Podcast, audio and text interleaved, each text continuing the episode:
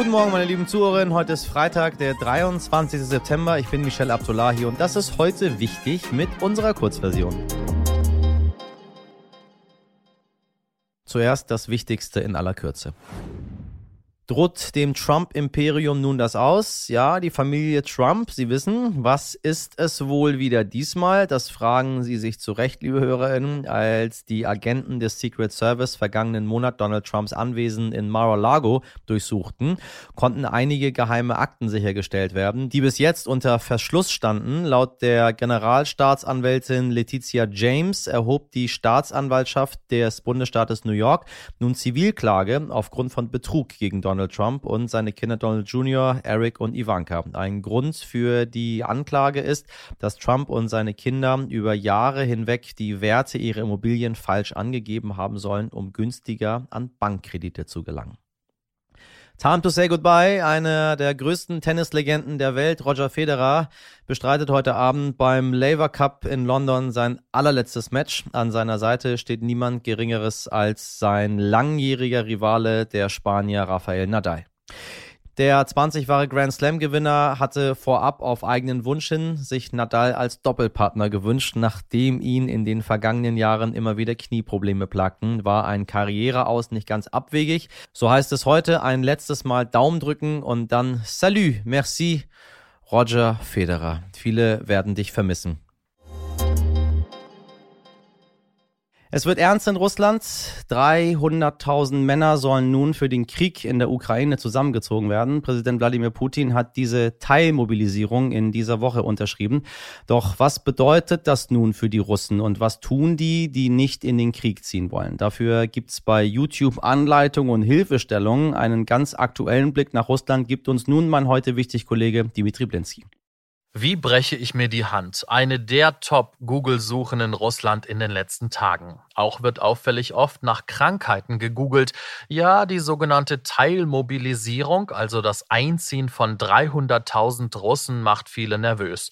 Zwar werden aktuell nur die berücksichtigt, die schon eine Grundausbildung haben, doch in Russland weiß man ganz genau, das ist erst der erste Schritt. Viele gehen davon aus, dass es noch eine zweite und dritte Welle der Einberufung geben wird, denn potenziell könnten 25 Millionen Männer eingezogen werden. Aktuell tauchen in sozialen Netzwerken immer mehr Videos auf von Polizisten und anderen Beamten, die direkt auf der Straße junge Männer ansprechen und sie verpflichten wollen. Hier kommen die Leute zu Wort, die schon einen Bescheid bekommen haben.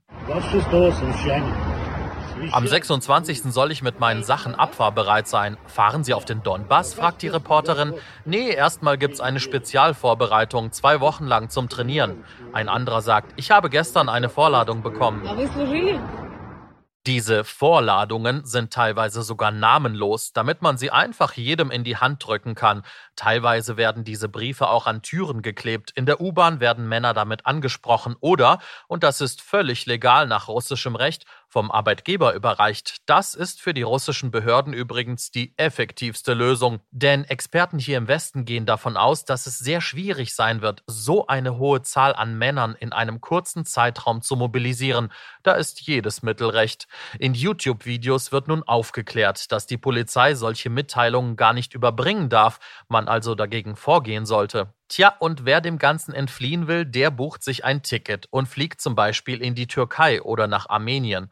Problem nur, die Flüge sind fast ausgebucht. Die Preise für die nächsten Tage liegen teilweise bei 2000 Euro und mehr. Dabei beträgt der Durchschnittslohn in Russland etwa 600 bis 800 Euro. Es kann sich also lange nicht jeder ein Ticket leisten, gerade in den entlegenen Regionen wie zum Beispiel auf der Insel Sachalin, ganz weit im Osten des Landes. Hier in der Nachbarschaft zu China gibt es kaum Perspektiven. Die Durchschnittslöhne liegen bei 300 Euro. Und gerade hier gehen die russischen Behörden auf die Suche nach Männern für den Krieg. Denn wer in den Kampf zieht, der kann mit 700 Euro und mehr pro Monat rechnen. Außerdem ist man hier auch noch Kreml treuer. Fliehen können und wollen meist Menschen aus den größeren Städten. Für die hat Irina Labonowskaja Informationen zusammengestellt. Sie hat die Online-Plattform Guide in eine freie Welt gegründet. Seit Kriegsbeginn hatte ihre Seite etwa 1,4 Millionen Aufrufe im Monat.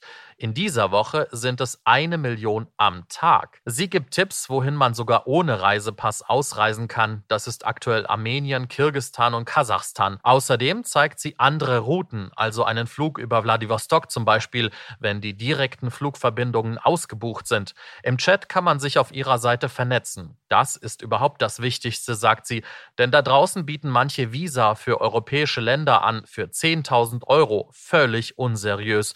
Generell rät sie Ausreisewilligen, Fahren Sie oder fliegen Sie dahin, wohin es geht. Rennen Sie einfach raus aus diesem Land. Später können Sie alles weitere klären. Wenn Sie aber wenigstens einen Tag für die Vorbereitung haben, dann erstellen Sie eine generelle Vollmacht für eine Person, die hier in Russland bleibt. Dies kann wichtig sein, um später noch Angelegenheiten zu klären.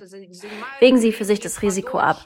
Die Grenzen können jederzeit geschlossen werden und die Flugtickets sind auch nicht unbegrenzt verfügbar. Es kann alles passieren. In diesem Staat gibt es keine обязаться. Может произойти. В этом государстве нет законов, и может произойти все, что угодно. Sie warnt aber auch vor Staaten wie Georgien oder Armenien, die aktuell selbst in Konflikte verwickelt sind. Stattdessen empfiehlt sie die Türkei. Da befindet sie sich aktuell selbst gerade. Auch Lateinamerika steht auf der Ausreiseliste ganz weit oben, weil dort die Lebenshaltungskosten nicht so hoch sind. Sie versucht den Menschen die Angst vor einer Auswanderung zu nehmen, sagt, man solle einfach mal googeln, wie teuer eine Wohnung ist und wie viel Lebensmittel so kosten. Das ist in manchen Ländern weniger als zum Beispiel in Moskau oder St. Petersburg. Petersburg. In ein anderes Land umzuziehen, ist furchtbar kompliziert. Aber das Leben in einem Regime, in einem terroristischen Staat ist auch nicht einfach. Sie müssen es entscheiden, bleiben oder aber Sie nehmen die Anstrengungen auf sich, irgendwohin zu emigrieren. Es ist Ihnen überlassen. Suchen Sie sich die Herausforderung aus, mit der Sie selbst am besten zurechtkommen. Der verbotene oppositionelle TV-Sender Dost, zu Deutsch Regen, sendet nun nur noch auf YouTube. Dort informieren mutige JournalistInnen nach wie vor über Demonstrationen, jetzt gegen Putins Mobilmachung. Und dort spricht auch der Menschenrechtsaktivist Alexei Tabolov.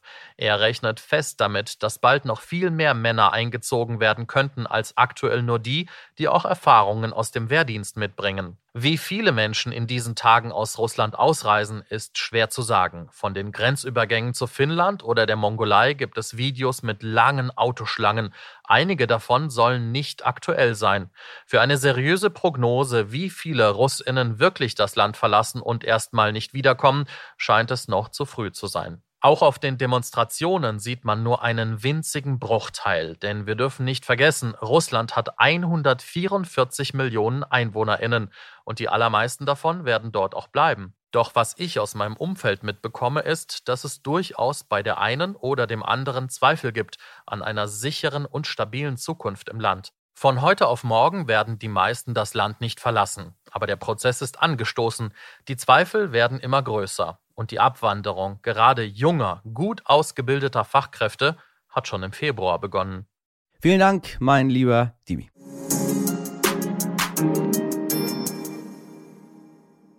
Die Armen auf der Welt leiden besonders stark an den Folgen des Klimawandels. Dabei tragen sie am wenigsten dazu bei, dass die Welt immer mehr zerstört wird. Irgendwie absurd, ne? Ja, dann ist es halt an den Reichen, vor allem an den reichen Ländern gegen den Klimawandel zu kämpfen. Der Club of Rome, ein Zusammenschluss von Wissenschaftlerinnen und Menschen aus der Wirtschaft, hat klare Konzepte dafür entwickelt und diese möchte ich nun besprechen mit Professor Estelle Herrlin von der Deutschen Gesellschaft des Club of Rome. Frau Professor Herrlin, ich grüße Sie ganz herzlich. Guten Tag, ich grüße Sie auch. Bevor wir mal auf den finanziellen Aspekt zu sprechen kommen, ähm, Sie sprechen immer wieder stark über die sozialen Ungleichheiten. Äh, das mag nicht für jeden einleuchtend sein. Vielleicht können wir darüber kurz sprechen. Was haben die mit der Bekämpfung der Klimakrise zu tun?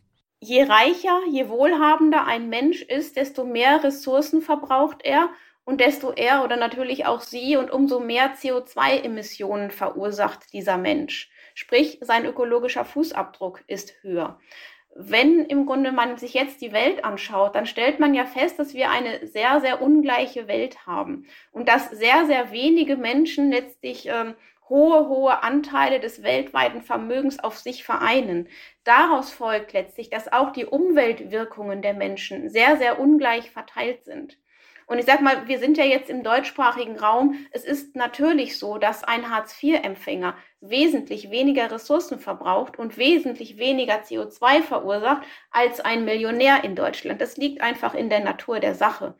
Und wenn man jetzt denkt, dass auf der Welt noch sehr, sehr viel Armut überwunden werden muss, was in unser aller Interesse ist. Ich denke an Fluchtbewegung infolge von Armut und so weiter. Letztlich auch Bevölkerungswachstum infolge von Armut. Man stellt ja fest, wo findet das Bevölkerungswachstum statt? Dort, wo letztlich Armut herrscht. Das ist erstmal gar nicht intuitiv, aber genau so ähm, sind, die, sind die Relationen. Ähm, wenn man jetzt das Thema Klimaschutz und Umweltschutz diskutiert, muss man das immer diskutieren vor dem Hintergrund letztlich der Menschen, ihrer Lebenssituation, ihrer Wohlstandssituation. Und wir stehen jetzt vor der gigantischen Herausforderung, dass wir im Grunde noch viele, viele Menschen aus der Armut bringen müssen in weltweiter Perspektive und gleichzeitig das Klima und die äh, Ressourcen und die Umwelt schonen müssen und wollen. Und die große Preisfrage ist, wie kann das gleichzeitig gelingen? Also das Ganze auf nur eines der beiden Themen zu reduzieren.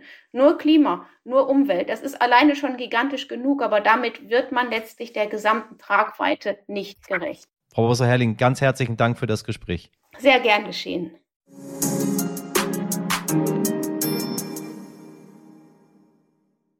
Ja, heute ist nicht aller Tage. Ich komme wieder, keine Frage. Sie wissen es.